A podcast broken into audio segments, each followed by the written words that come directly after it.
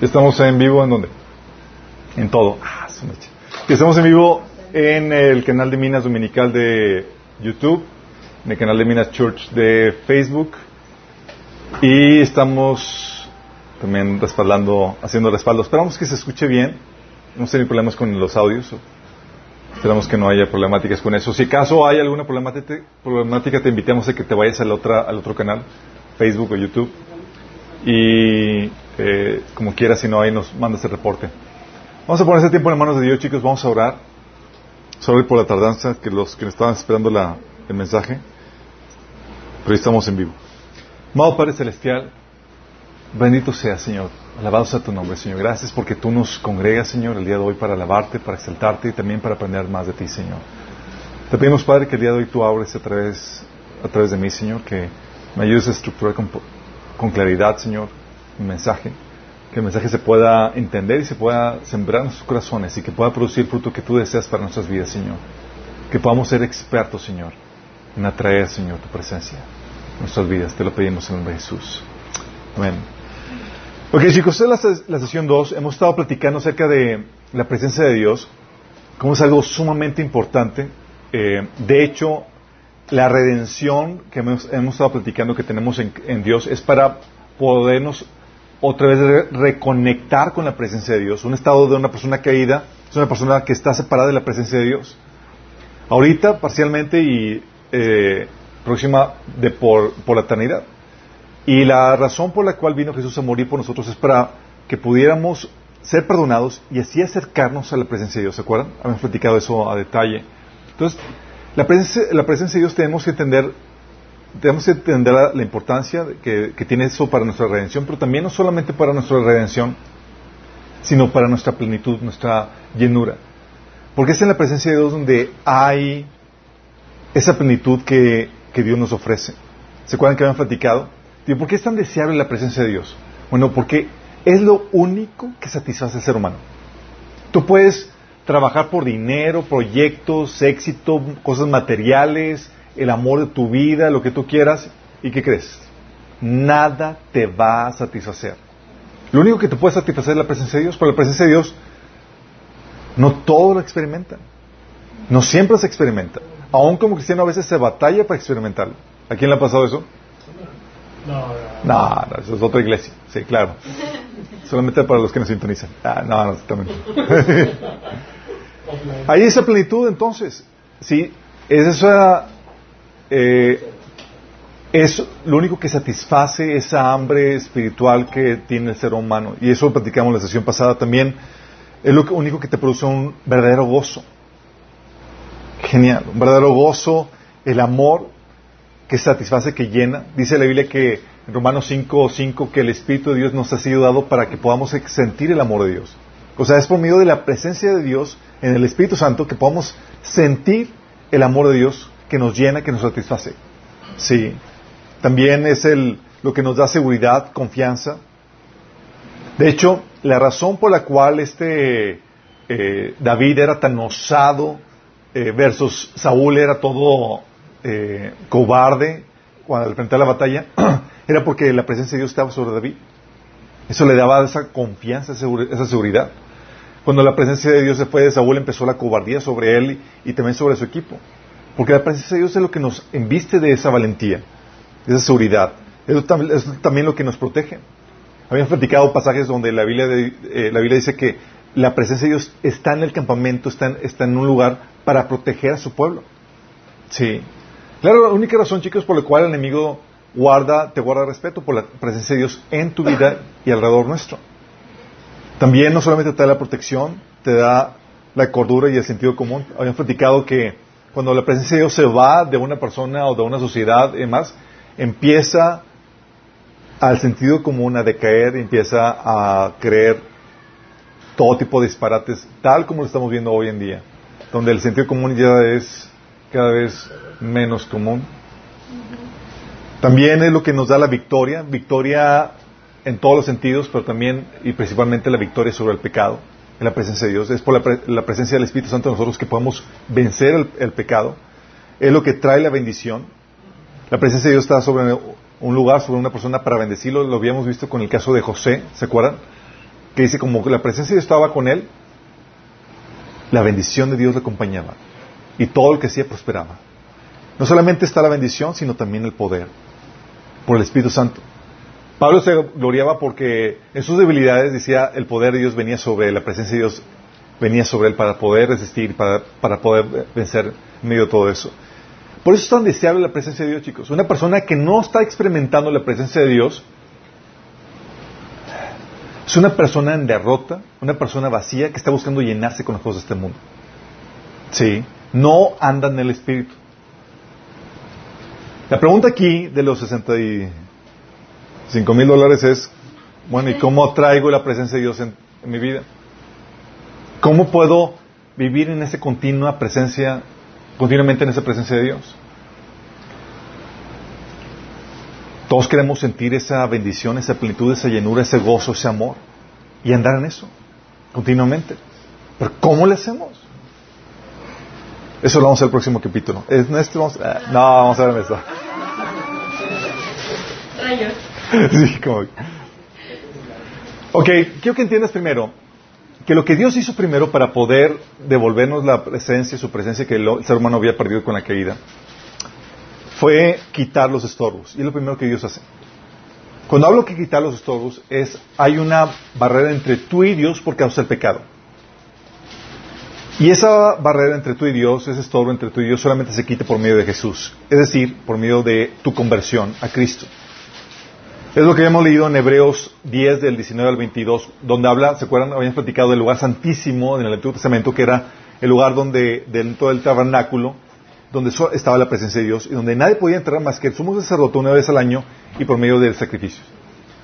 Esa, es, esa, esa estructura, esa forma, eh, ejemplifica cómo la presencia de Dios estaba velada y nadie podía entrar en ella. Pero cuando llega Jesús y paga el precio de nuestros pecados, nos da entrada a ese lugar santísimo. Dice Hebreos 10 del 19 al 22. Así que hermanos, mediante la sangre de Jesús tenemos plena libertad para entrar en el lugar santísimo. Ahora sí. Sí. Dice, por el camino nuevo y vivo que Él nos ha abierto a través de la cortina, es decir, a través de su cuerpo. Y tenemos además un gran sacerdote al frente de la familia de Dios. Acerquémonos, pues, a Dios con corazón sincero y con la plena seguridad que da la fe interiormente purificados de una conciencia culpable y exteriormente lavados con agua pura. Fíjate cómo nos invita, dice, ya es que tenemos entrada en el lugar santísimo y nos invita a acercarnos. O sea, ya podemos hacerlo. ¿Por medio de qué? Del sacrificio de Jesús. Por medio de su sangre. Porque la presencia de Dios, ¿se acuerdan que habíamos platicado que es, sí, deseable, pero también sumamente temible? Porque si tú te acercas a la presencia de Dios de forma indigna, fuego. ¿Se acuerdan? Y vimos los casos donde partían. Bueno, la sangre de Jesús nos hace dignos porque se satisface la ira de Dios. Tú y éramos objeto de ira. El momento de que se hizo sacrificio por nosotros, ya quedó satisfecho eso. Ya no se derrama la, ira de Dios sobre nosotros. Podemos acercarnos a la presencia de Dios. Y es aquí donde es importante la conversión, chicos, porque hay gente que viene de un contexto católico, pero no católico o cristiano en general, pero no se han convertido genuinamente. Tú puedes, o que son culturalmente cristianos, pero no han tenido una verdadera conversión. O personas que creen en Dios y se consideran buenas. ¿Les ha pasado? Dicen, no, pues yo soy buena persona, no le hago mal a nadie. Y es aquí donde tienes que entender que si quieres ganarte su presencia, la presencia de Dios, el acceso a su presencia, por medio, por medio de méritos propios, no va a funcionar. Quedas cortado de la presencia de Dios si quieres acercarte en tus propios méritos.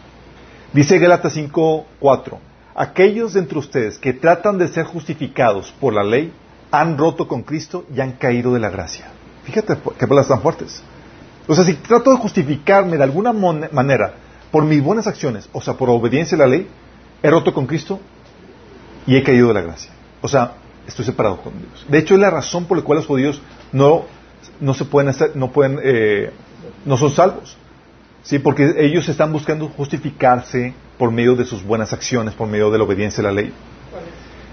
Ese Gálatas 5.4.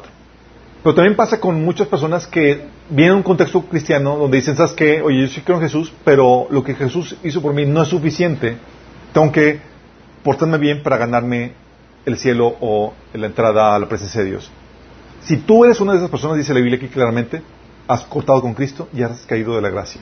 Es decir, no puedes acceder a la presencia de Dios. ¿Vamos? ¿Qué tienes que hacer? Tienes que dar, rendir tus buenas acciones.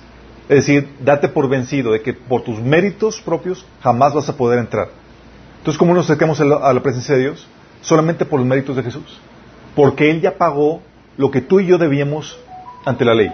Ante la ley tú y yo éramos, merecíamos maldición y muerte. Y Jesús sufrió nuestra muerte y sufrió nuestra maldición. Y es por eso que podemos entrar. Y nuestras buenas acciones no son para ganar el cielo, sino son como consecuencia de que ya somos salvos. Son como consecuencia de la presencia de Dios en nuestras vidas. Romanos 5, 5 en adelante habla acerca de eso, de que las personas que no tienen el Espíritu de Dios no pueden agradar a Dios. No pueden agradar a Dios. Sin el Espíritu Santo es imposible. Sí. Oye, ¿hay personas buenas? Sí, buenas, pero no agradan a Dios. hay personas que hacen buenas obras, pero dice Dios que sus obras son como trapos de inmundicia. ¿Vamos? Toda la presencia que se recibe para salvación, cuando tú te conviertes, dice la Biblia que el Espíritu Santo viene y empieza a morar dentro de ti. Se quita el estorbo. Sí. Y se va a empezar a manifestar la presencia del Espíritu Santo en tu vida. ¿Cómo? Guiándote a hacer su voluntad. Es decir, poniendo en ti el querer como el hacer. Es una de las primeras manifestaciones cuando te conviertes y es una manifestación de que la presencia de Dios está en tu vida. Dice Romanos 8, 14, sin embargo ustedes no viven según la 9 y 14 Dice, sin embargo, ustedes no viven según la naturaleza pecaminosa, sino según el Espíritu, si es que el Espíritu de Dios vive en ustedes. Entonces, si el Espíritu está dentro de nosotros, ya no vivimos según la naturaleza pecaminosa. Dice, si alguno tiene el Espíritu de Cristo, no es de Cristo. Luego, más adelante, en el versículo 14, dice, porque todos los que son guiados por el Espíritu de Dios son hijos de Dios. Yo recuerdo cuando me convertí, a mí nadie me advirtió que la presencia de Dios iba a empezar a hacer trastornos en mi vida. En serio, yo recuerdo que yo era una persona egoísta, me la pasaba pues viviendo para mí mismo, ni consideraba la voluntad de Dios, ni, me interesaba agradable. Cuando me convierto al Señor empezó la cosa a cambiar. Yo veía la tele una o dos horas y ya me sentía mal porque veía la tele y no leía la Biblia. Y eso nunca me había pasado. Y era, ¿qué pasa? Ah, el Espíritu Santo me estaba guiando a ponte la Biblia, apaga la tele. Y nadie estaba detrás de mí. ¿Qué pasó? Oye, iba a la tienda me compraron unas zapitas y el Señor me decía, cómprale a tus hermanas también. Yo, ¿a mis hermanas? ¿Qué onda con eso? o déjale esto a tu hermano. o sea, o está en la, en, la, en la, casa y era, el Señor me, me, guiaba a hacer comedido, o sea, lava los trastes. Pero nadie me dijo, o sea, mi mamá los va a lavar más rato, lava tú los trastes. Cosas que te ponía a hacer. Sí, empezaba a mover, a leer la Biblia, a ser bueno, a no ser, a no ser egoísta y demás. Dirá, ¿qué está pasando conmigo? Es una de las manifestaciones de la presencia de Dios en ti. ¿Cómo se manifiesta? Empieza en ti a imponer el querer como el hacer. ¿Vamos? Eso lo se empieza a ver con una genuina conversión. Empieza a poner eso al Señor. Pero aún como cristiano, puedes tú tener trabas, a pesar de tener la presencia de Dios, a pesar de ser salvo. Como cristiano puedes tener fallas, cometer pecado, y eso pone trabas en la presencia de Dios en tu vida. Entonces tienes que estar a cuentas. Dice Isaías 59.2, son sus pecados los que los han separado de Dios. A causa de esos pecados, Él se alejó y ya no los escuchará. ¿Dios se puede alejar de ti como cristiano? Sí, sí puede. Dice la Biblia que si tú no confiesas tus pecados, obviamente vamos a tener pecado toda nuestra vida. Sí, pero el Señor espera que tan pronto te revele un pecado, tú vengas a Él y lo confieses. En eso consiste el proceso de santificación. Hay muchos pecados que tú no sabes que tú tienes. Formas de pensar equivocadas, acciones que están mal, actitudes y demás. Y la Biblia dice, si afirmamos que no tenemos pecado, nos engañamos a nosotros mismos y no tenemos la verdad. Si confesamos nuestros pecados, Dios, que es fiel y justo, nos lo perdonará y nos limpiará de toda maldad.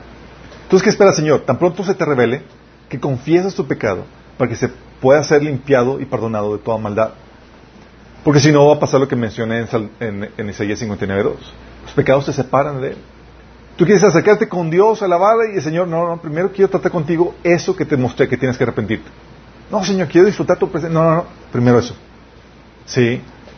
Dice Salmo 66, 18, si no hubiera confesado el pecado de mi corazón, mi Señor no me habría escuchado. Hablando de que se aparta. Sí. Miqueas 3, 4 dice, ya le pedirán auxilio al Señor, pero Él no le responderá, esconderá de ellos su rostro porque hicieron lo malo. Y Dios lo hace como una forma de, hey, ponte cuentas conmigo. Sí, ponte cuentas conmigo. Dice Isaías 1.15, cuando levanten las manos para orar, no miraré. Cuando hagan muchas oraciones, no escucharé, porque tienen las manos cubiertas de sangre de víctimas inocentes. Hablando de cómo tienes que ponerte cuentas con el Señor. Es lo que tienes que hacer. Y el Señor nos enseña en el Padre nuestro que debe ser algo habitual el pedir perdón por tus pecados.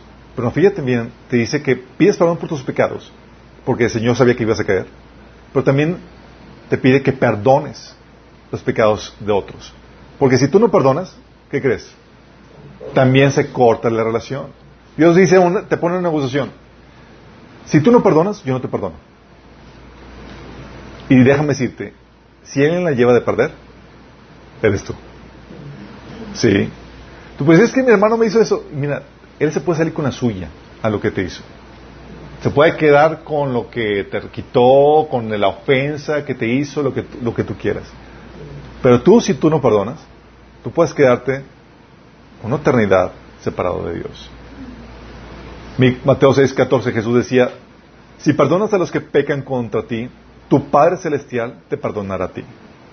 Pero si te niegas a perdonar a los demás, tu Padre Celestial no perdonará tus pecados. Qué heavy, ¿verdad? Qué heavy. Hebreos 12, 15, fíjate lo que dice. Mirad bien, no sé que alguno deje de alcanzar la gracia de Dios. Fíjate que no sé que dejes de alcanzar la gracia de Dios, así que te separes de la presencia de Dios, que dejes de recibir su amor.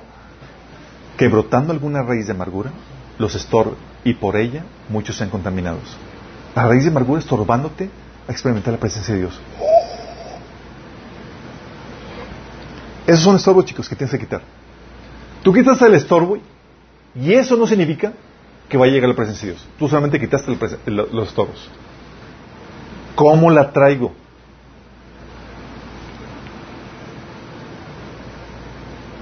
Déjame darte una advertencia aquí, una, un paréntesis. Si eres cristiano y tú estás en pecado y persistes, y persistes en él, el Espíritu Santo va a estar detrás de ti y, y, y tratando de persuadirte a que regreses. Su presencia en ti se va a manifestar trayendo convicción de pecado y, llevándote a sentir mal. No te va a obligar. Tú puedes responder correctamente. Dice Juan 16, 17 al 8, cuando Él venga, el Consolador, convencerá al mundo de pecado y de la justicia de Dios y del juicio que viene. Entonces el Señor va a convencerte de ese pecado. Y Él a su, acción, va a ir por ti. Sí, para convencerte de que lo hiciste está mal, y te va a dar un tiempo de gracia. ¿Te acuerdas cuando Jesús eh, se dirigió a una mujer adúltera en una iglesia de, las de Apocalipsis, en Apocalipsis 2.21, dice Jesús, yo le he dado tiempo para que se arrepienta, pero no quiere arrepentirse de su fornicación. O sea, Dios va a estar persistiendo, no se aparta inmediatamente, va a persistir detrás de ti. ¿Te acuerdas de Sansón? Como la regó una, dos, y el presencia estaba ahí insistiendo sobre él, hasta que dijo, ya, y se apartó definitivamente. Bueno, Dios da ese periodo de gracia sobre tu vida.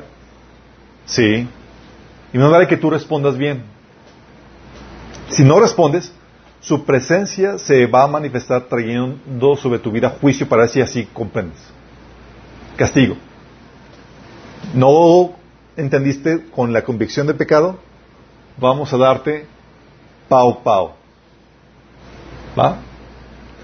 Dice Jesús hablando de esa mujer eh, fornicaria en, Apocalipsis 2 del 22 al 23. Aquí, yo la arrojo en cama y en gran tribulación a los que con ella adulteran si no se arrepienten de, las obras de ella.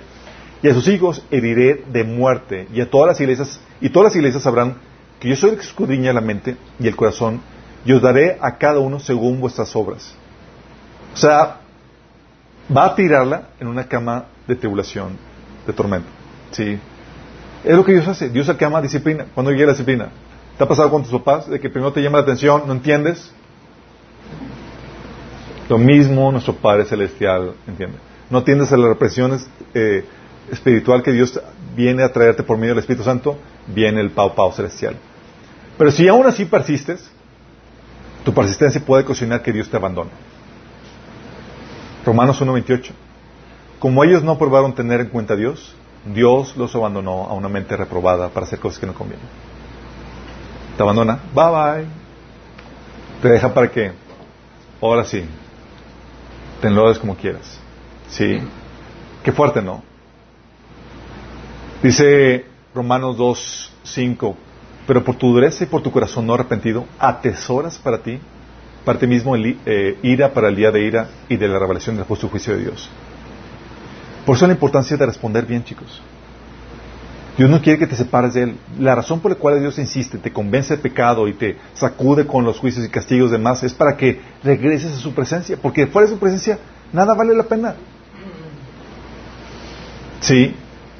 Pero la persistencia tiene un límite. No te puedo decir cuál ni cuánto tiempo. Solamente sé que hay un límite. Y tú no puedes correr ese riesgo de, ah, pues acabo, Dios va a ser paciente conmigo. No corras esos riesgos. Si Dios te está ya jalando las orejas, atiende. Sí. Entonces, con eso quitamos los estorbos. Poniéndote cuentas, perdonando. Sí, por medio de Jesús. Ahora la pregunta, ¿cómo atraigo la presencia de Dios? ¿Sabes cuál es el secreto para atraer la presencia de Dios?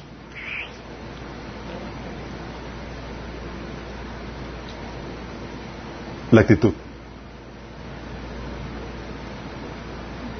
La actitud, chicos. Cuando estaba estudiando ese tema, estaba en shock dije, ¿cómo? ¿Realmente la actitud? Sí, estamos hablando de esa disposición interna de tu corazón. El deseo, el creer y los pensamientos que sostienes. Eso determina si atraes o no la presencia de Dios. Te lo repito, es esa disposición interna de tu corazón el deseo, el creer, el pensar que sostienes, lo que atrae o repele la presencia de Dios. Por eso, la ordenanza de Pablo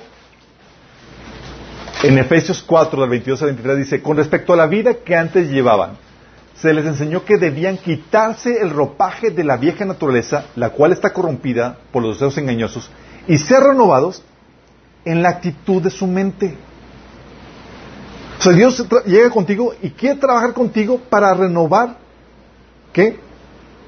La actitud de tu mente. Déjame decirte esto. Dios va a buscar incentivar en ti la actitud correcta. Va a trabajar contigo para renovar tu actitud y, poner la actitud correcta. Lo hacer por medio de su espíritu, por medio de sus mensajeros, de sus predicadores, de las personas que te amonestan en el Señor y demás, para cambiar tu actitud. Si tú respondes, la presencia de Dios vendrá sobre ti para llenarte y bendecirte. Ahora vamos a la base bíblica. Sí.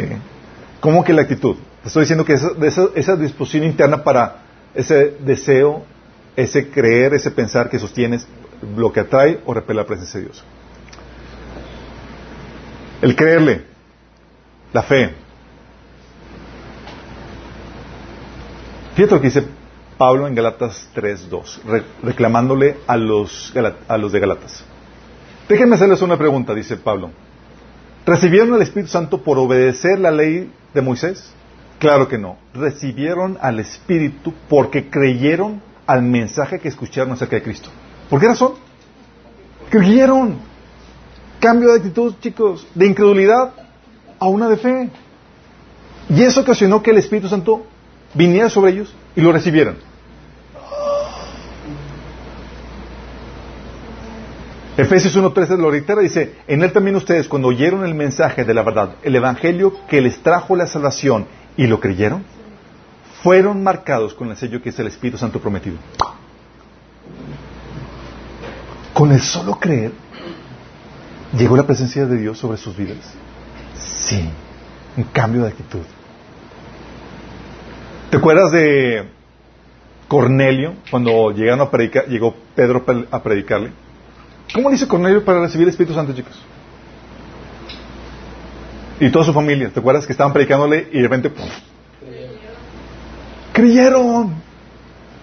Dice Hechos 10 del 44 al 47, mientras Pablo, Pedro estaba todavía hablando, el Espíritu Santo descendió sobre todos los que escuchan el mensaje.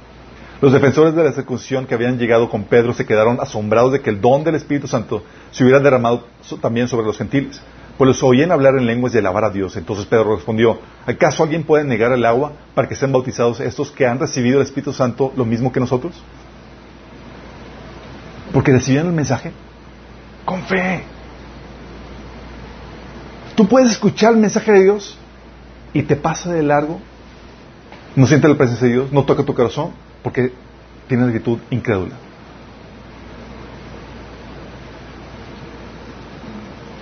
Créele, una actitud.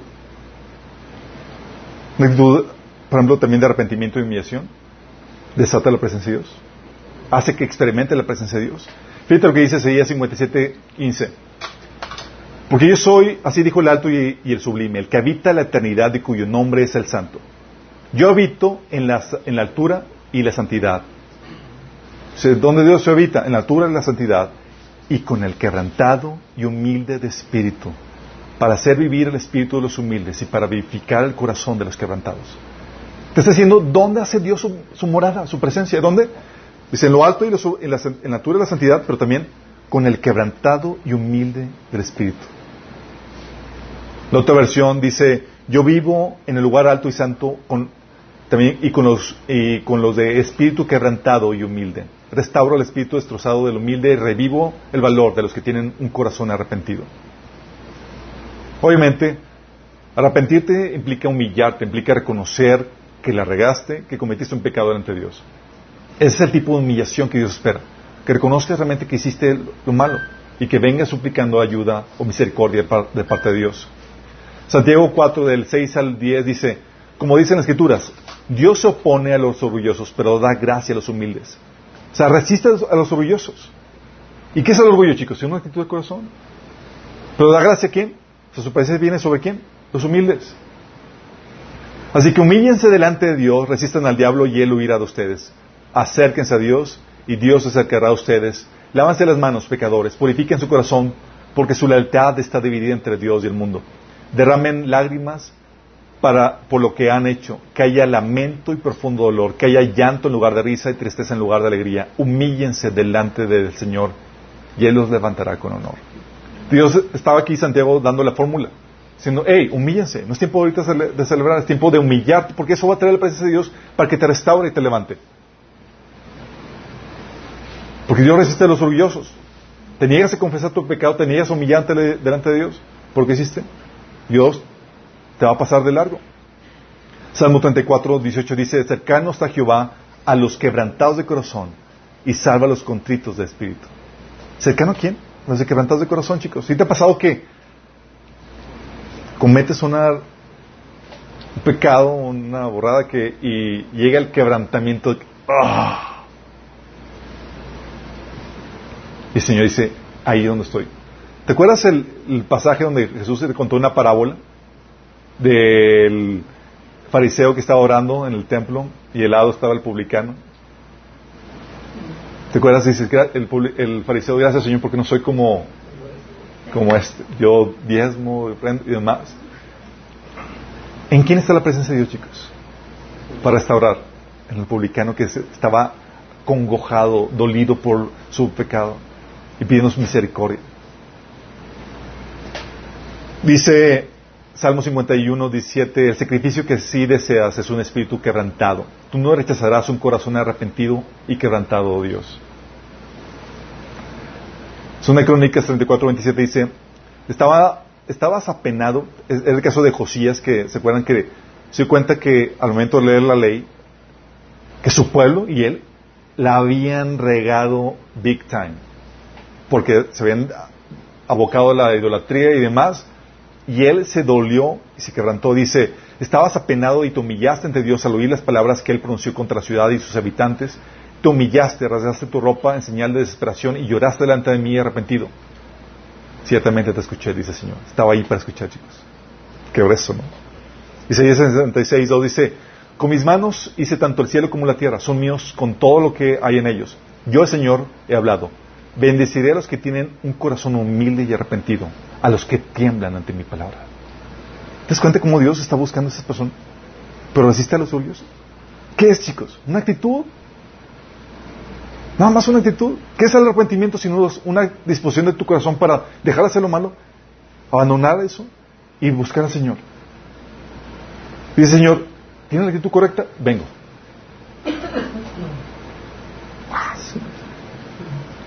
O el buscarlo de corazón, que es el desearlo, anhelarlo con toda tu alma. Dice Primera Crónica 16, 11, refúgiense en el Señor y en su fuerza.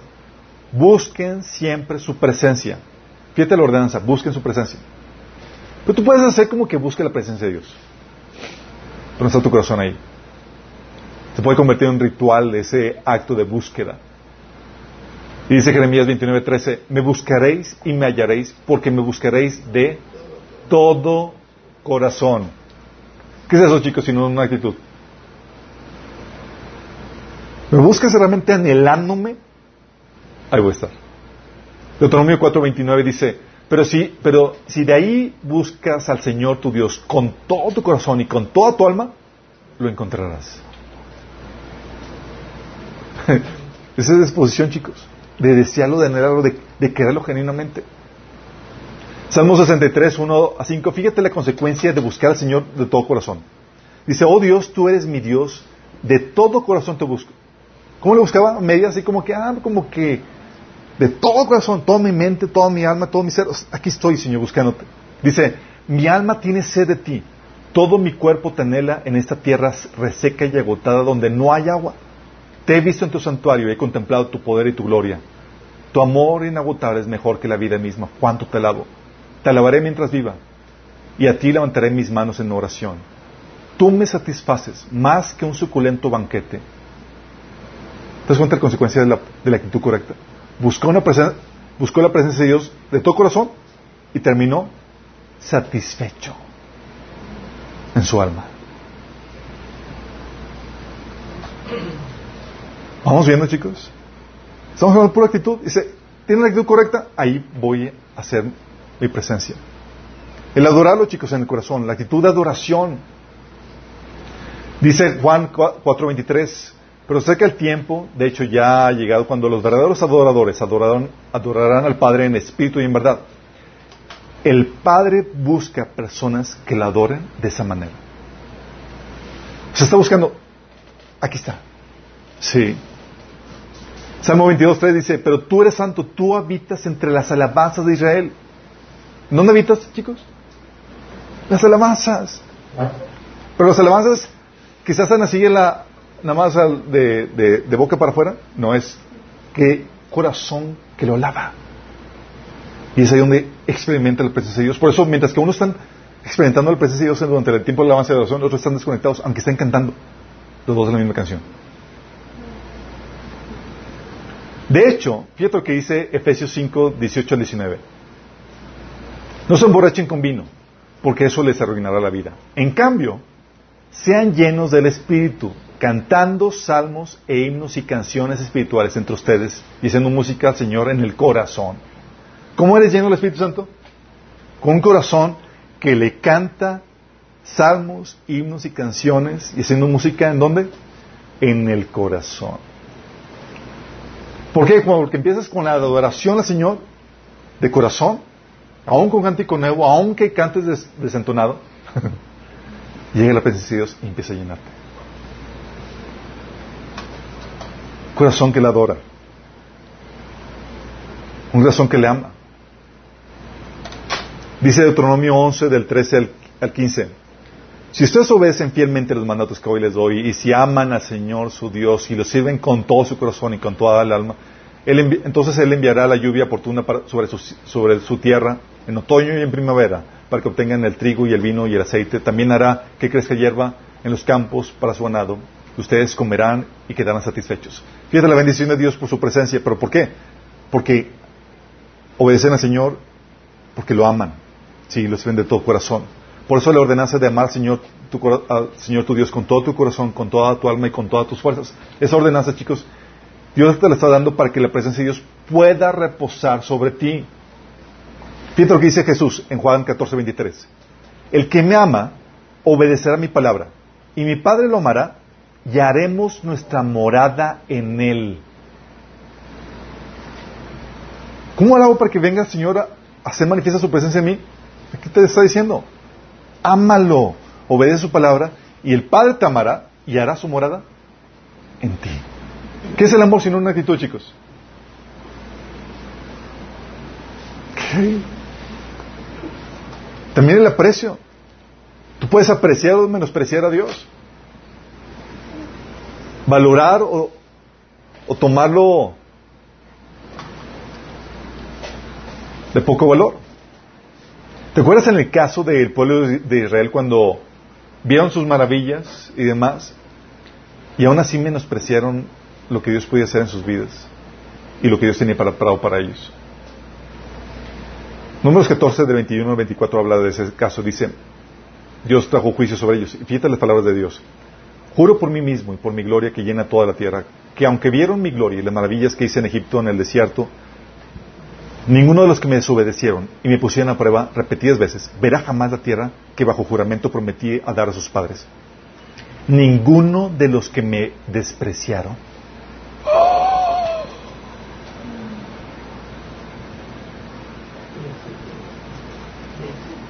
Dice, en cambio, a mi siervo Caleb, que ha mostrado una actitud diferente y me ha sido fiel, le daré posesión de la tierra que exploró y su descendencia le, heredará.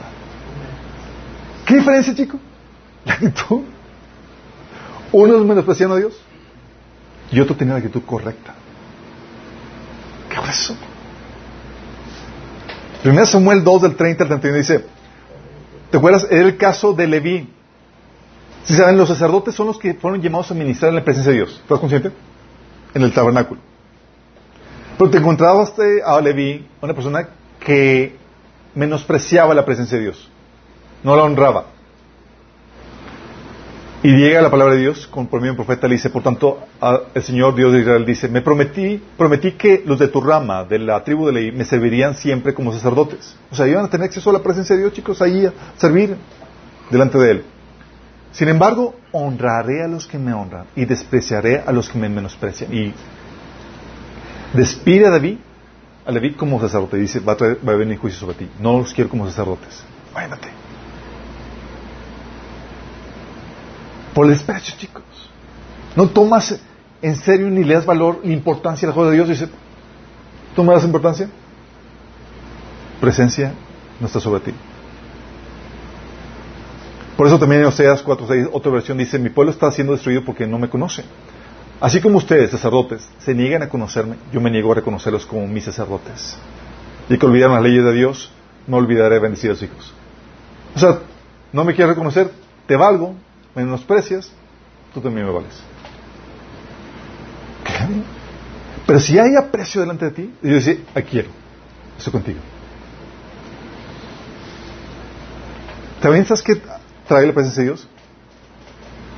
El apreciar, el meditar su palabra.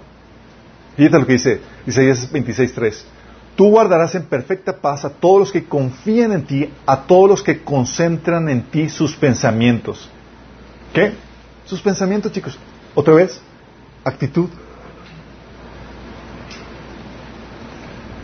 Filipenses 4.8 dice, por lo, por lo, demás, hermanos, todo lo que es verdadero, todo lo que es honesto, todo lo que es justo, todo lo puro, todo lo amable, todo lo que es de buen nombre, si hay virtud alguna, si hay algo digno de alabanza, en esto, pensad. ¿Por qué, chicos? Porque si tus pensamientos se desvían a otra cosa, se desvían con la presencia de Dios, chicos. Es decir, se va también. ¿Sí te ha pasado? Que estás enfrascado en Dios, meditando en lo que es, en lo que es Él y en su, en su palabra y wow, sientes que te llena. Tú te desvías y... ¿Te acuerdas cuando estaba Jesús hablándole las escrituras a los dos discípulos de eh, camino de Maús, les habló su palabra, la palabra y fíjate la respuesta de cómo sentían la presencia de Dios en Lucas 24, 32.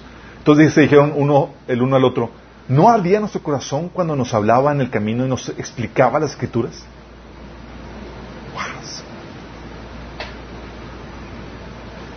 La presencia de Dios, chicos, también la experimentas por medio de, de meditar en Dios y en su palabra. De hecho, Jesús, sabiendo esto, sabía que cuando venías, cuando meditabas en Él, en su palabra, Él iba a guardar tu corazón en completa paz y también te iba, porque su presencia iba a llenarte esa paz. Dice Juan 16:33, yo les he dicho estas cosas para que en mí haya en paz. Fíjate cómo te dice, ¿sabes que te he dado mi palabra? Para que tengas esa paz. Y esa paz viene por la presencia de Dios, viene por un cambio de actitud, chicos. ¿Sabes qué? De incredulidad, de ignorancia de la palabra de Dios, a meditar en la palabra, en la palabra de Dios. Sí. También la gratitud, chicos, que también es una actitud. Filipenses 4 del 6 al 7 dice, no se inquieten por nada, más bien en toda ocasión, con oración y ruego, presenten sus peticiones a Dios y denle, ¿qué? Gracias y que viene por consecuencia, y la paz de Dios que sobrepasa todo entendimiento, cuida sus corazones y sus pensamientos en Cristo Jesús. Sí. ¿Te acuerdas qué pasó con la gente que no era agradecida con Dios? En Romanos capítulo 1. ¿Alguien se acuerda? Y dice, a pesar de haber conocido a Dios, no lo glorificaron como Dios, ni le dieron gracias, sino que se extraviaron en sus inútiles razonamientos y se les oscureció su insensato corazón. Y el versículo más adelante dice, por eso Dios los abandonó a los malos deseos de sus corazones. Por una, una actitud no agradecido. ¿No me quieres dar gracias? ¿No me quieres considerar en tu vida por todas las bendiciones que te he dado?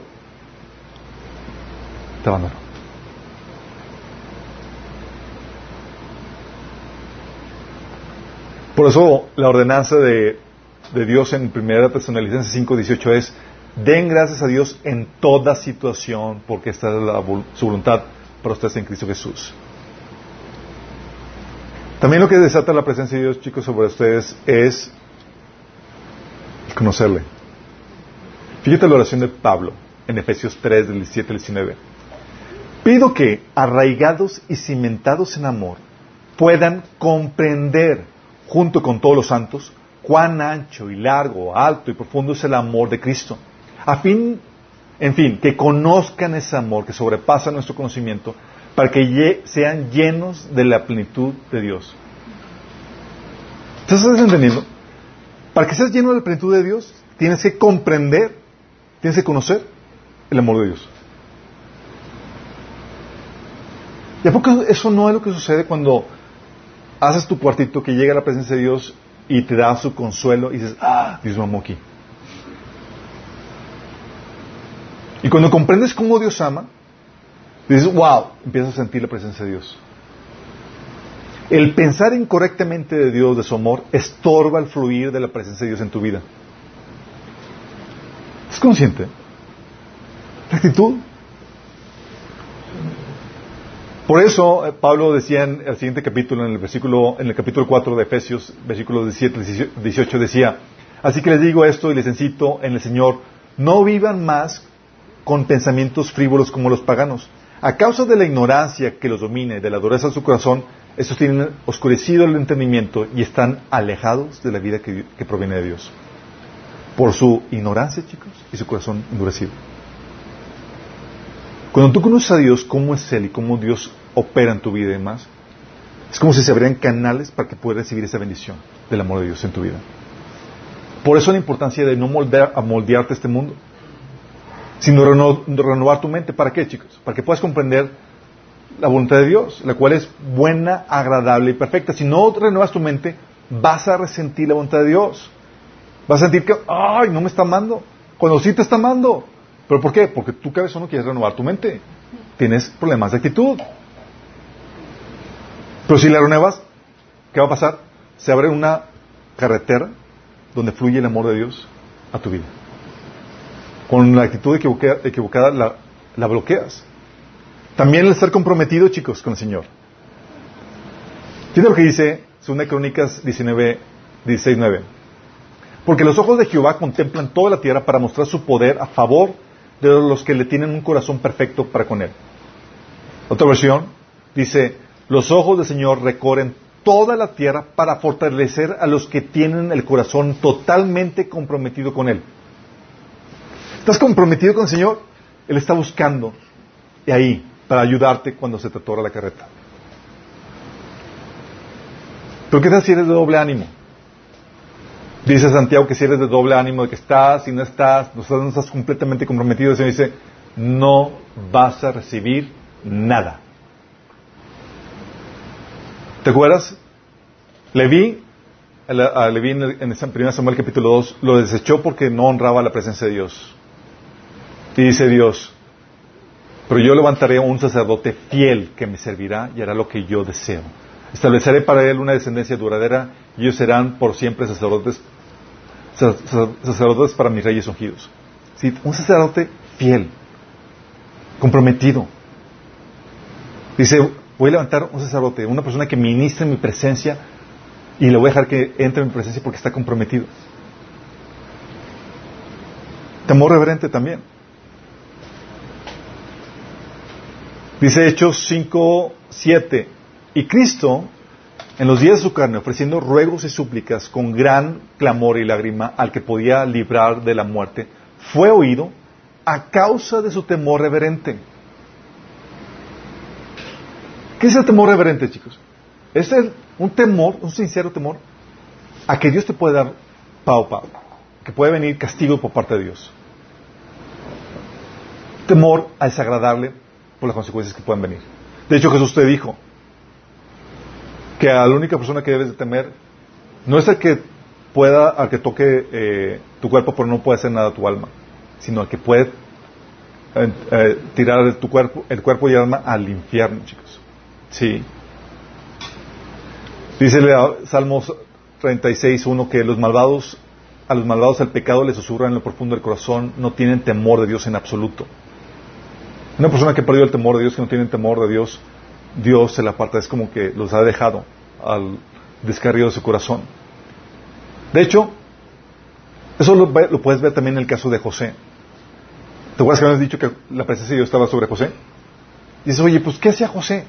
¿Qué atributo tenía? ¿Qué actitud tenía? Él tenía un temor reverente.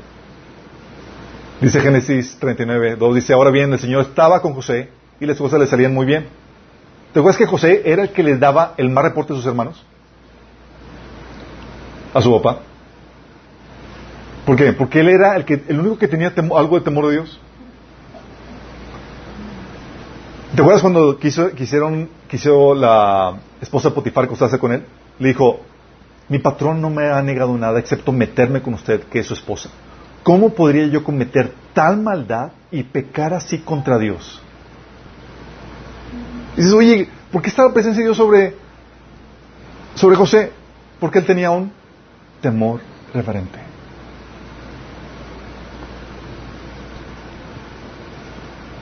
Todas cuestiones, chicos, de actitud, de lo que crees, de lo que piensas, de tu disposición del corazón.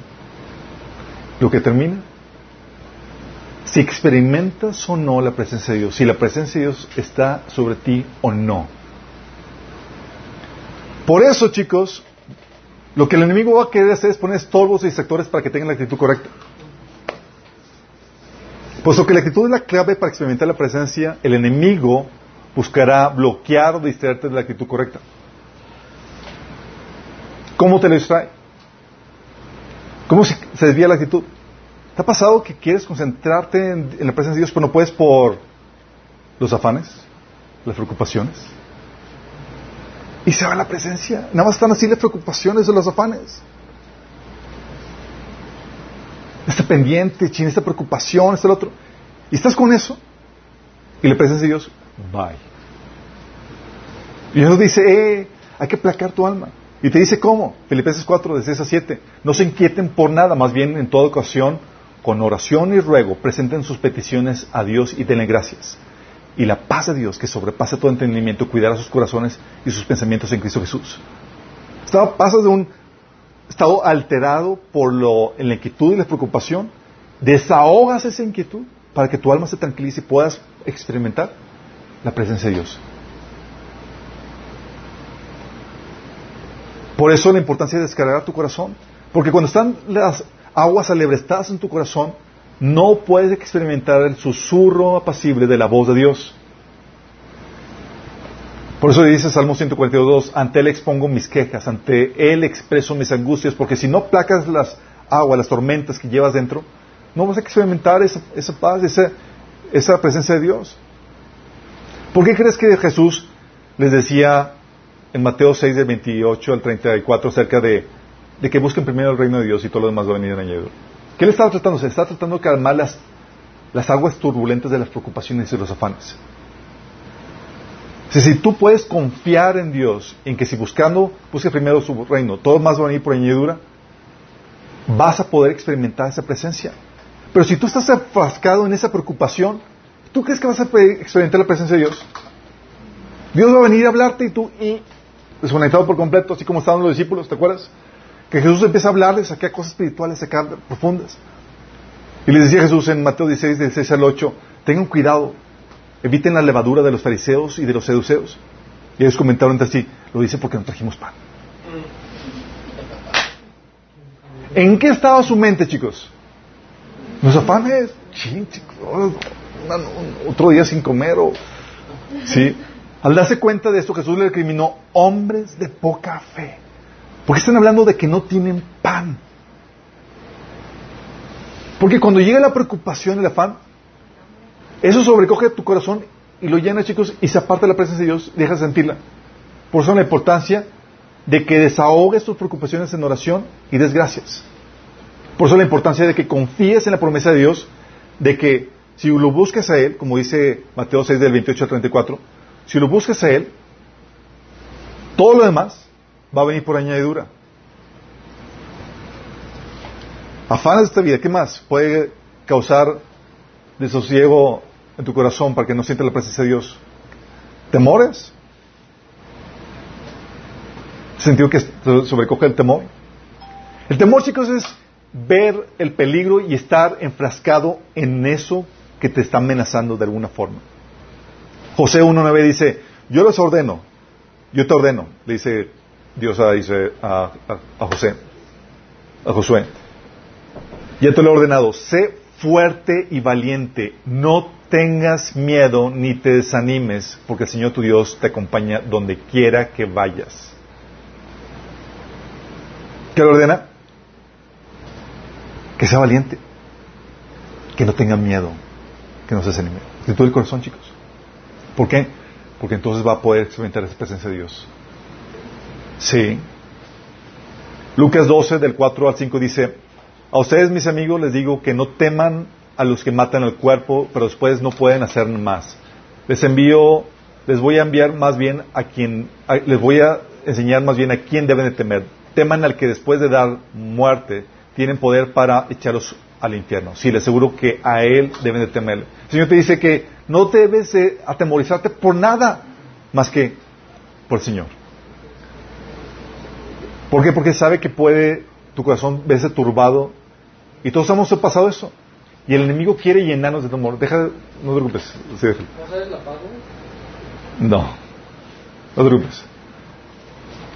Entonces, ¿qué es lo que hace el Señor? El Señor quiere quitarnos los temores. Por eso nos anima, eh, confía en mí, sé valiente. Sí, no tengas temor. Si dejas que tu corazón se sobrellene de temor, la presencia de Dios se va a ir, no lo vas a poder experimentar. ¿Qué otras cosas pueden, qué otras tormentas en el corazón pueden desviarte de tener la actitud correcta? Dolores emocionales, chicos. Salmo 62, 8. Oh pueblo mío, confía en el Señor. En todo momento derrama delante de Él tu corazón, porque Él es nuestro refugio. Si te ha pasado que te hicieron una fregadera o una herida y estás sobrecogido con el dolor? Y no sientes la presencia de Dios, no hay nada, estás sobrecogido. Bueno, los dolores no atendidos te separan de la presencia de Dios. Porque lo único que sientes, lo único que experimentas es el dolor. Y ese dolor tiene que venir y desahogarse con el Señor y sanarse para que puedas experimentar su presencia. Esas heridas no sanadas bloquean tu la presencia de Dios. Es algo que ya les había comentado antes. Yo no puedo experimentar la presencia de Dios por las heridas que no tenía sanadas. Oye, sano las heridas y de repente puedo escuchar a, Dios y experimentar. Y yo, voy, ¿dónde estaba, Señor? Y dice, aquí todo el tiempo. Pero tus heridas te bloqueaban. Porque a veces las heridas hablan más fuerte que la presencia de Dios. Y el dolor está más fuerte. Y eso dice, eh, eh, ven, desahote delante de aquí, yo déjame confort. Y te desahogas, perdonas, decides el consuelo y se restaura la presencia de Dios en tu vida. También los enojos. Oye, estás conectado, estás enchufado a la presencia de Dios y alguien hizo algo ¡ah! y se va la presencia de Dios. ¿Sí les ha pasado? Dice Efesios 4, 26 a 27, no pequen al dejar que el enojo los controle. No permitan que el sol se ponga mientras siguen enojados, porque el enojo da lugar al diablo. ¿No la presencia de Dios? Al diablo. Y fíjate que está diciendo, tú tienes el poder para controlar tu enojo. Recuerdo una situación, estaba con, con eh, en la universidad y pues mis hermanas y yo estábamos estudiantes todos y teníamos un, carro que nos rolábamos y éramos choferes unos de otros. ¿Y si te ha pasado que le encargas a tu hermano o a tu hermana que pase por ti?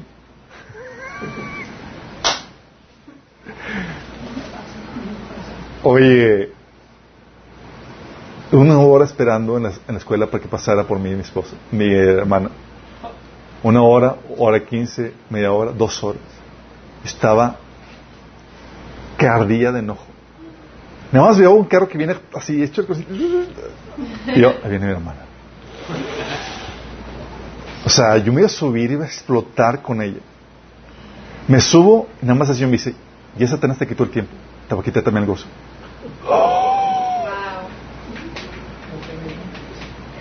Señor, me subo al carro y nada más escucho que el Espíritu, Santo me, me dijo, ya Satanás te quitó el tiempo te va a quitar también el, gozo.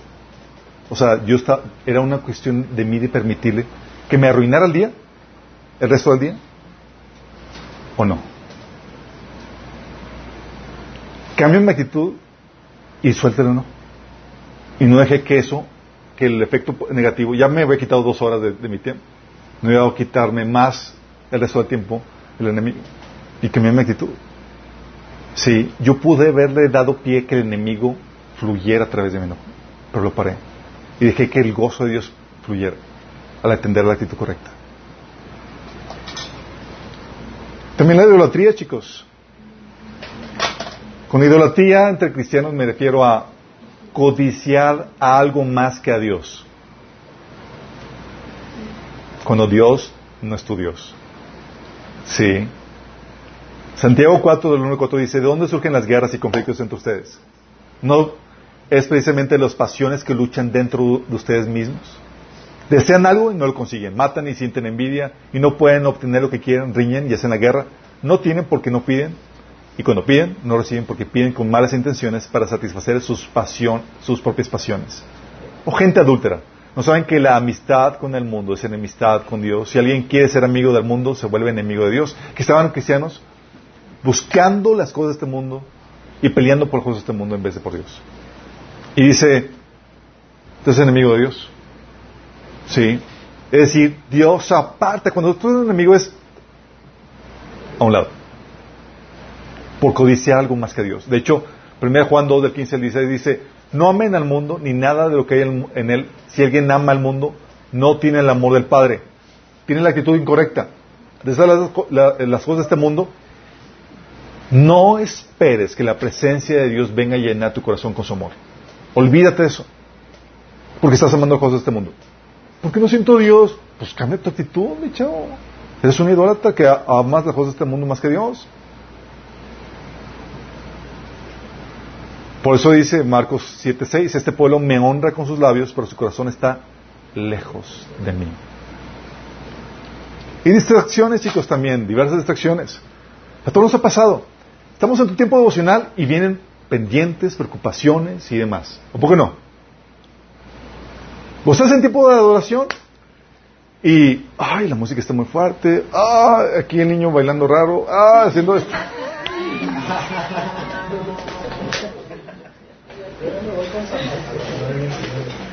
Ah, cómo estás desafinando. Oye, y no te concentras. Y en el concentrarte está el secreto para experimentar la presencia de Dios. En tener la actitud correcta. No te metes, no te concentras, no tienes la actitud correcta y es Dios pasa de largo. Eh, él está, él está con la atención a otra cosa, me voy con el que sí está con su corazón atento a mí. Por eso mientras que uno está cantando, todos cantando el mismo unos están bañándose en la presencia de Dios y otros como si nunca se metieran. Midiendo detalles como que, ay, eh, detalles de el arreglo de, las sillas y demás y perdidos en otra cosa y no en la presencia de Dios. Y están cantando, sí están cantando, pero ¿crees que están pensando en lo que, en lo que están cantando? ¿Están metidos en eso? ¿Están con su actitud concentrándose en eso? A todos nos ha pasado. O en el devocional que de repente no sé cuánto tiempo divagué en otros pensamientos, en otros pendientes y demás. Y yo, chin, me fui. Y Dios no me acompañó. Ay, qué feo. Yo me fui y el Señor se quedó ahí. Era como que, ay, sorry Señor, ¿en qué estábamos? Si les han pasado, solamente soy el único que... Sí, por eso dice Colosenses 3, Dos, concentren su atención en las cosas de arriba, no en las de la tierra. O te acuerdas de la reprensión de, de este eh, Samuel a Saúl. ¿Sí que le agrada más al Señor? ¿Que le ofrezcan holocaustos y sacrificios o que obedezcan lo que Él dice? El obedecer vale más que el sacrificio y el prestar atención más que la grasa de carneros. Prestar atención. Y el mantener la actitud así, concentrada en el Señor, con la actitud correcta, cuesta, chicos. Pero si tú logras dominar tu actitud, vas a poder experimentar la presencia de Dios. Es la razón por la cual yo no sabía, pero situaciones en las que llegas a caer en un ritual. Recuerdo en mi tiempo devocional yo ya caía en un ritual donde tenía que adorarle, cantarle, pero yo no estaba ahí con la actitud. Porque tú puedes tener las formas y no la actitud, chicos. Tú puedes estar aquí cantando y alabando al Señor y tu corazón en otra cosa, en otro lugar. ¿Y tú crees que vas a sentir la presencia de Dios? ¿Tú crees que va a venir la presencia de Dios sobre ti?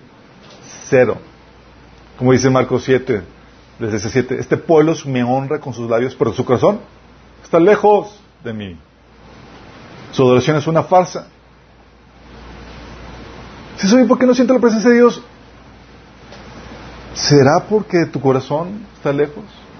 Es que le alabo, pero ¿realmente lo deseas? ¿Realmente lo anhelas a más que cualquier otra cosa? Ah, pues no. No, pues entonces, no se queje.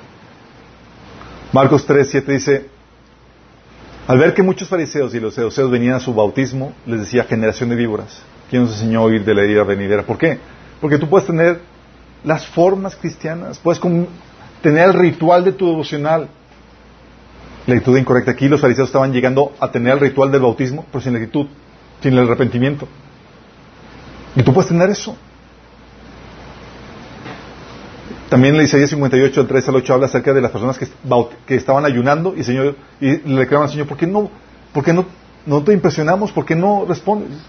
Y el Señor, ayunas, pero no tienes la actitud correcta.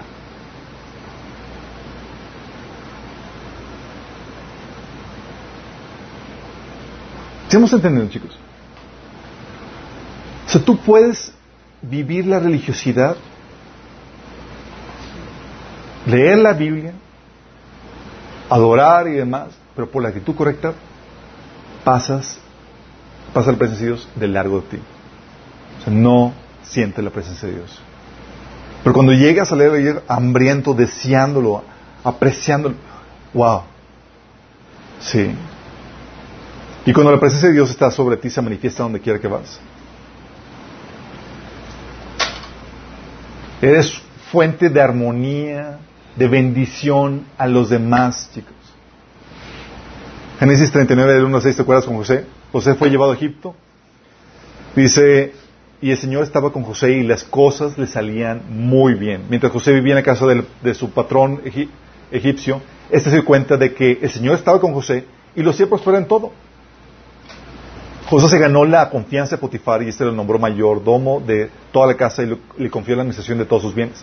Por causa de José, el Señor bendijo la casa de egipcio Potifar a partir del momento en que puso a José a cargo de su casa y de todos sus bienes.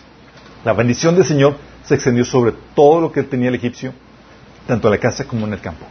¡Qué tremendo! Por la presencia de Dios sobre uno.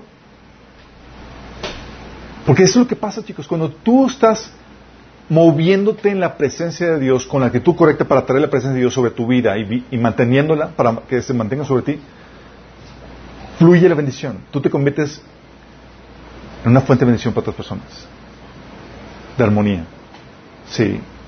A la gente le gusta contigo porque hay esa armonía, esa buena vida que es la presencia de Dios. Sí. Pero, así como se trae la presencia de Dios con la actitud, chicos, ¿cómo crees que se trae la presencia del enemigo? También con la actitud. Así como Dios, el Espíritu Dios está buscando en incentivar en ti la actitud correcta para hacer de ti su morada, llenarte con su presencia, los demonios también buscarán incentivar en ti una actitud que repele la presencia de Dios y con la cual ellos puedan estar a gusto, una actitud con la que puedan sentirse ellos a gusto, chicos.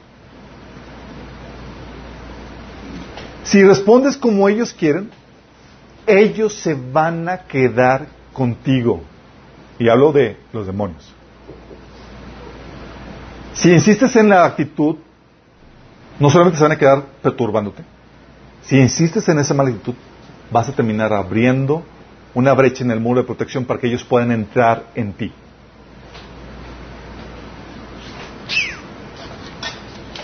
Actitudes, chicos. Queja, ingratitud, ¿Te acuerdas con el pueblo de Israel? ¿Te ibas a quejar? ¿Qué les mandaba? Serpientes. Órale. Sí. Ingratitud, ¿qué pasaba con el Romanos capítulo 1? Oye, ¿no quieres agradecerme? Te entrego, te abandono. Y cuando te habla de abandonarte, habla de entregarte al enemigo. Es decir, deja que vengan demonios a perturbarte. por tu actitud atrayéndolos. Incredulidad, actitud de avaricia, aún de lascivia, envidia, resentimiento, orgullo. hemos visto, dice que Dios resiste esa parte de los orgullosos. Apatía a las cosas de Dios o desprecio a Dios entre otras actitudes que puedas mencionar, chicos. ¿Qué pasa? Tienes la actitud y tú con tu actitud estás incomodando al presencia de Dios, lo cual repeles, y atraes a los demonios que están propiciando esa actitud. Una actitud de ira, de resentimiento y demás, atraes a esos demonios que están ahí y están ahí merodeándote y cultivando eso. Y no se van de ti, porque lo que están incentivando a ti les está funcionando, no los está resistiendo. Sí. Hay gente que me ha, llamado me dice, oye, yo quiero que me ayudes a liberar mi casa. Ya oramos, ungimos, echamos fuera demonios. Digo, sí, pero resulta que el objeto de contacto eres tú. ¿Por qué? Porque no tiene, ya sacamos los objetos de contacto, y los objetos de contacto me refiero a, las cosas que traen demonios y demás, pero tú eres el que está trayendo demonios con tu mala actitud.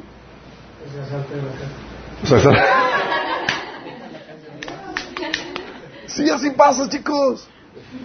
O sea, como tú no estás resistiendo al enemigo, dice, la fórmula para que el, de los demonios se vayan, como dice Santiago, es resistirlos y él huirá de ustedes. Pero como no lo resistes, estás consintiendo y estás absorbiendo todo lo que te está incentivando en ti, esas malas actitudes. O llegar a la actitud de la lascivia y demás, y tú no lo paras. Ahí no va a seguir. Y el enemigo va a seguir trabajando. Ah, aquí ya la semilla que sembré ya empezó a generar. Órale. Y grueso del asunto es que te van acompañando, porque mientras que no lo resistes, mientras que no les haga la guerra. Y si te van acompañando, tú te conviertes en el objeto de contacto. A donde quiera que vas, tú vas a ir perturbando. Me invitan a más. Y puedan invitar a más. Sí. Te conviertes en el objeto de contacto.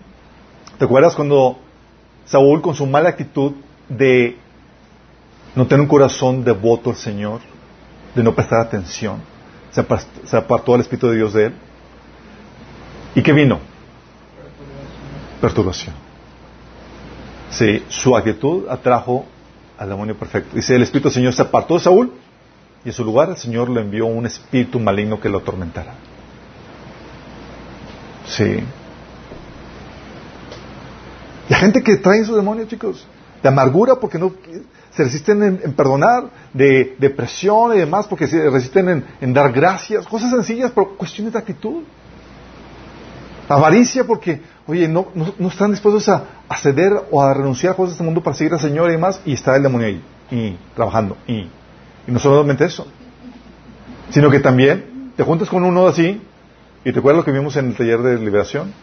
Tú cuando te juntas con una persona no solamente te juntas con la persona, te juntas con su persona, con la persona y sus demonios.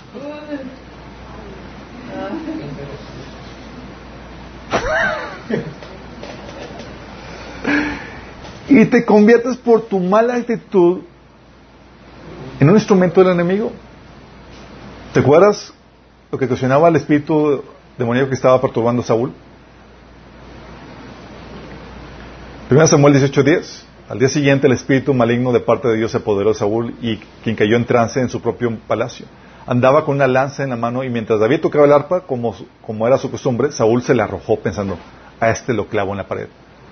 Dos veces lo intentó, pero David logró esquivar la lanza. pero han poseído y un ungido, chicos. pero ¿qué pasa?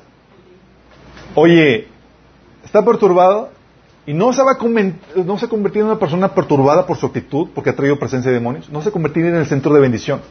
Se va a convertir en el centro de disensión, de problemáticas, en un lugar. Porque lo que está trayendo no es la presencia de Dios sobre su vida, sino la de demonios como, como la Saúl. Y contaminas a la gente alrededor también con tu influencia. Hebreos 12, 15. Dice, cuídense unos a otros que ninguno ustedes deje de recibir la gracia de Dios. Tengan cuidado de que no brote ninguna raíz venenosa de amargura, la cual los, tra- los trastorne a ustedes y envenene a muchos. La actitud, te falta rep- llega a contaminar a otros. Porque el enemigo no te quiere más por ti, te quiere para afectar a otros más. Sí. ¿Te acuerdas Santiago 3 del 15 al 16 y dice, pues la envidia y el egoísmo no forman parte de la sabiduría que proviene de Dios? Fíjate, la envidia y el egoísmo son actitudes, chicos, del corazón. Dichas cosas son terrenales, puramente humanas y, de- y demoníacas. Pues donde hay envidias, ambiciones egoístas, también habrá desorden y toda clase de maldad. Y hablamos, de- cuando habla de toda clase de maldad, estamos hablando de demonios también. ¿Por qué? Por la actitud de envidia, egoísmo.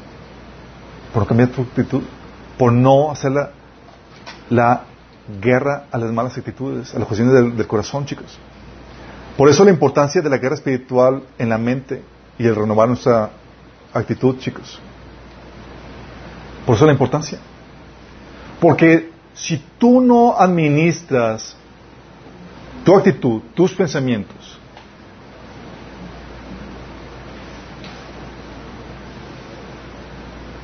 el enemigo va hacer de ti su lugar de residencia. 2 Corintios 10 del 3 al 5 dice, pues aunque vivimos en el mundo, no libramos batallas como las hace el mundo. Las armas con las que luchamos no son del mundo, sino que tienen el poder divino para derribar fortalezas. Destruimos argumentos y toda altivez que se levanta contra el conocimiento de Dios y llevamos cautivo todo pensamiento para que se someta a Cristo. La importancia de llevar todo pensamiento, chicos, toda mala actitud. Estar conscientes de tus pensamientos, lo que pasa aquí, tus creencias y demás, para poderles llevar a, la obediencia de Cristo. Y es tan crucial porque eso va a determinar si entras o, sales de la presencia de Dios. Si entras o sales de la presencia de demonios. Por eso el, mensaje de Pablo tiene mucha relevancia. Con respecto a la vida que antes llevaban, se les enseñó que debían quitarse del ropaje de la vieja naturaleza, la cual está corrompida por los deseos engañosos. Deseos, chicos, actitudes. Y ser renovados en la actitud de su mente y ponerse ropaje de la nueva naturaleza creada a imagen de Dios en verdadera justicia y santidad. Y actitudes, a veces piensan, chicos, que las cosas, eh, las actitudes se van a dar de forma natural o espontánea. Es que no tengo ganas. Decide tener ganas. Es una cuestión de actitud. Cuando la Biblia te dice, por ejemplo, en 1 Pedro 2, 2, como bebés recién nacidos, deseen con ganas la leche espiritual pura para que crezcan a una experiencia plena de salvación, pidan a gritos ese alimento nutritivo. No te está preguntando si sientes o no. Te está enseñando que tú tienes señorío, tienes dominio sobre tu actitud. Tú puedes desear o no algo. Y si tú lo deseas, vas a fluir en la presencia de Dios, en la dirección del Señor. De hecho, dice la Biblia en Filipenses 2, del 2.13, que Dios pone en nosotros el querer como el hacer. Pone esos deseos, pero de ti depende si decides fluir en esa dirección que marca el Espíritu Santo o no. Tú puedes decidir tener la actitud correcta. Tú puedes decidir desear algo.